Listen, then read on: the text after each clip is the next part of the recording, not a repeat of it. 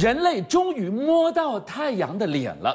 这次要探的是什么底呢？我们想理解喷发越来越频繁的太阳风暴，到底只是电影里演的，还是离我们有多远？真的会像电影里说的大面积停电、网络瘫痪，是这样吗？太阳神，我们来了！哈哈，我告诉你，人类居然第一次进到了太阳的领空，飞进太阳的。大气层，那不是很高温的地方吗？世界上从来没有的壮举，是。人类飞行器。好，这是二零一八年发射的派派帕克太阳探测器。对，帕克太阳器，它先用时速五十公里的速度，之前不可先飞进日冕，日冕是太阳的外围，飞进去出来，飞进去出来，飞进去出来，是。三次，OK，没事，穿过日冕。进入了太阳的大气层，这才进入了大气层。这人类天大的壮举，是人类居然有个飞行物进了太阳这个大气层。那是什么样的地方啊？我告诉你，那个地方温度一千三百七十一度哦，要能够耐这么高的高温，是它距太阳日冕最近的时候只有五五百六十一万公里。好，它进去干什么呢？它进去要了解太阳。粒子的活动，嗯，磁场的变化，嗯，你了解它粒子的活动、磁场变化，你才知道太阳什么时候会到大爆发，嗯，什么时候会生气，嗯，太阳这个闪焰啪一下才能够打出来。好，我们要知道这个干什么呢？好，各位看，这太阳闪焰多可怕！是，啪一下，注意看这证明点，它这个最近拍摄到了太阳闪，看到没有？看到没有？啪一下，这样闪焰射出来。来，我们再来看一次。你要知道，不要在太阳这样射一下闪焰哦。你知道这闪焰一次射出来的威力多少？多少？上亿颗的氢弹同时爆炸。哇！上亿颗这样。是。第二个，我跟你讲，这个闪焰喷发出来的时候，它如果刚好是对准了地球，会怎么样？对不起，再见了，地球变黑暗世界。各位同学，你们的手机、你们的电脑、你们的 WiFi 全部都没有了。这些科学家已经讲了，在外太空有一颗。行星正在大喷发，嗯，这个大喷发它是用抛的，它不是用射的，是它一直抛，一直抛，而且对着我们地球抛，对着地球抛，对着地球抛。在本世纪末，人类就要面临它第一次的来袭，而且它每一百年要来袭一次，因为它一直抛，一直抛，所以大家都觉得，哎呀，一百年后的事情。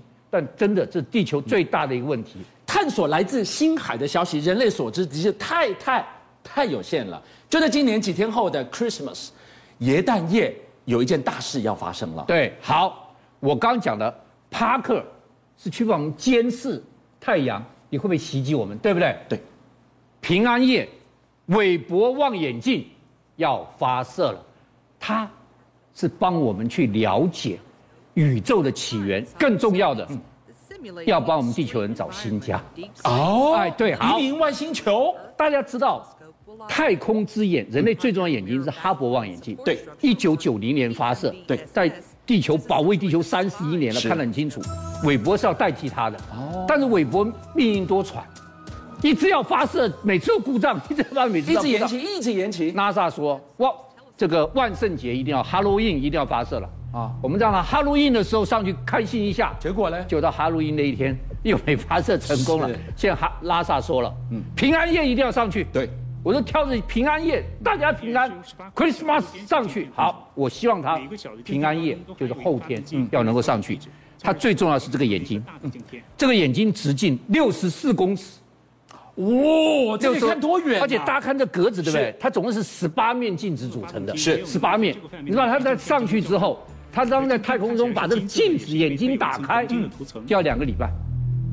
光打开就要两个礼拜。他是先把它打上去之后，慢慢慢慢像像雨伞一样打开。哦，你看，是它光打开这个镜子，看到没有？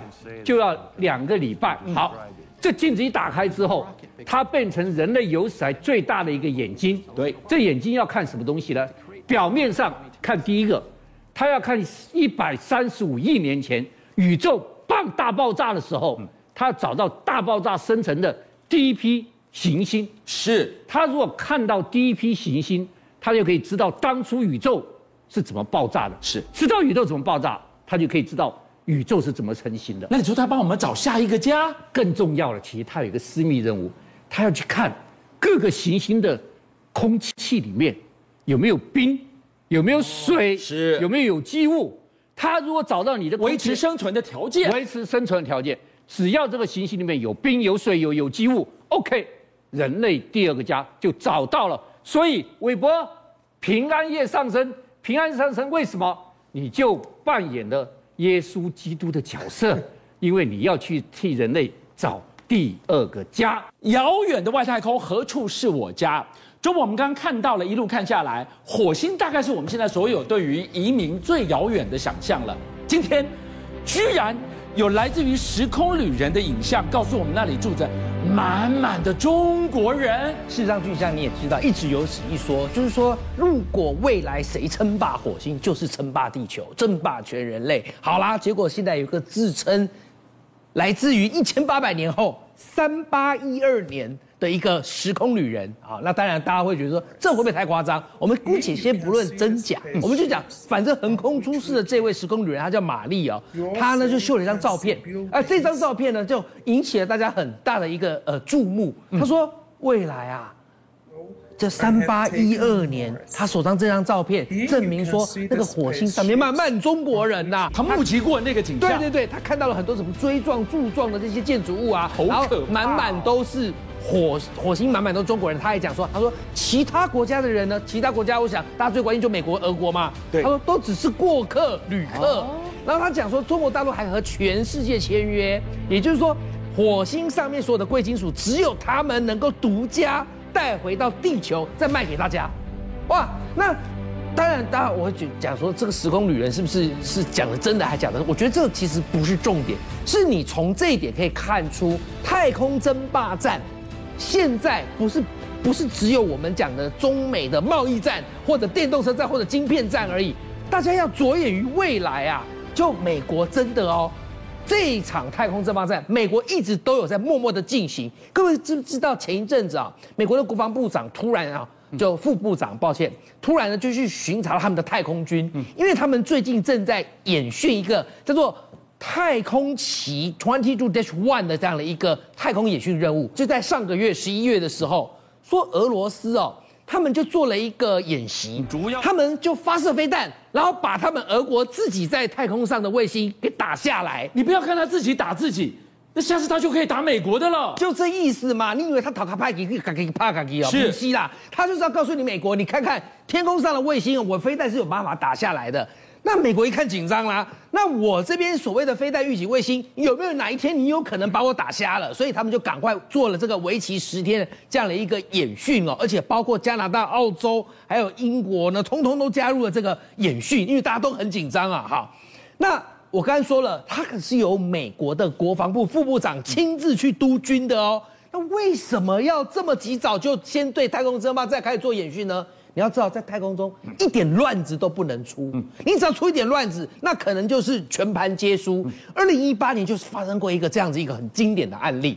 当时呢，有一艘俄国的太空船叫 MS-09 零九哦，那上面有俄罗斯的太空人，也有美国太空人。哦，结果很奇怪，他们那个整个对接的过程呢，其实都有什么监视器全程拍摄。对对对，以免到时候有什么状况的话，那到时候至少有影像为证嘛，哈。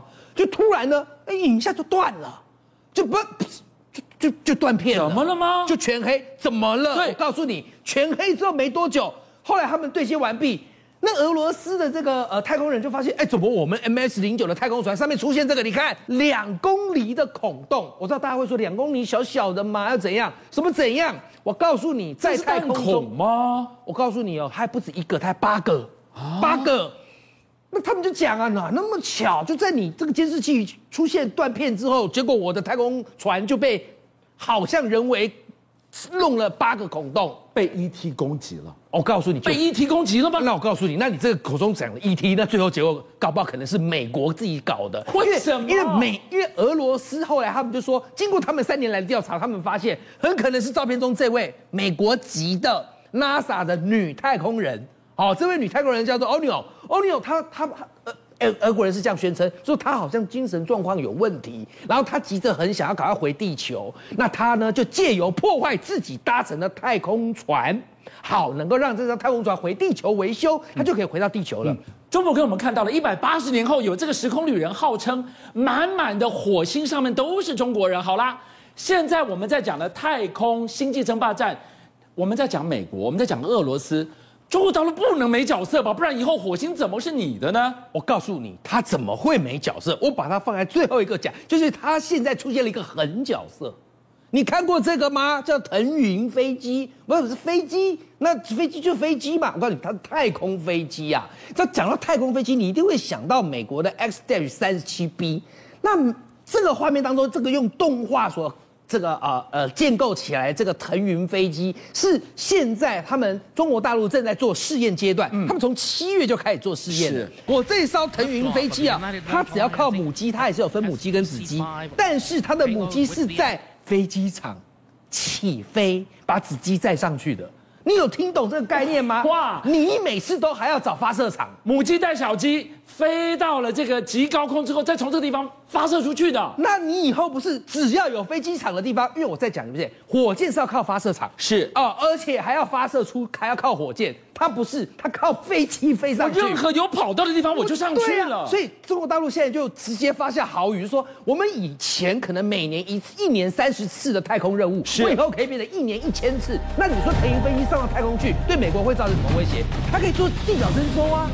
它在地球上面就远远的往下看呐、啊。是。第二个，它也可以做太空征收啊。是。啊，你美国不是刚刚好棒棒一直在讲说什么自己哇飞弹预警卫星多厉害，然后现在防御，然后做演练多厉害多厉害。你要防的不就是这个吗？那中国大陆现在是随时可以飞上去。我告诉你，将来的太空争霸战，鹿死谁手不知道。邀请您一起加入五七报新闻会员，跟俊相一起挖真相。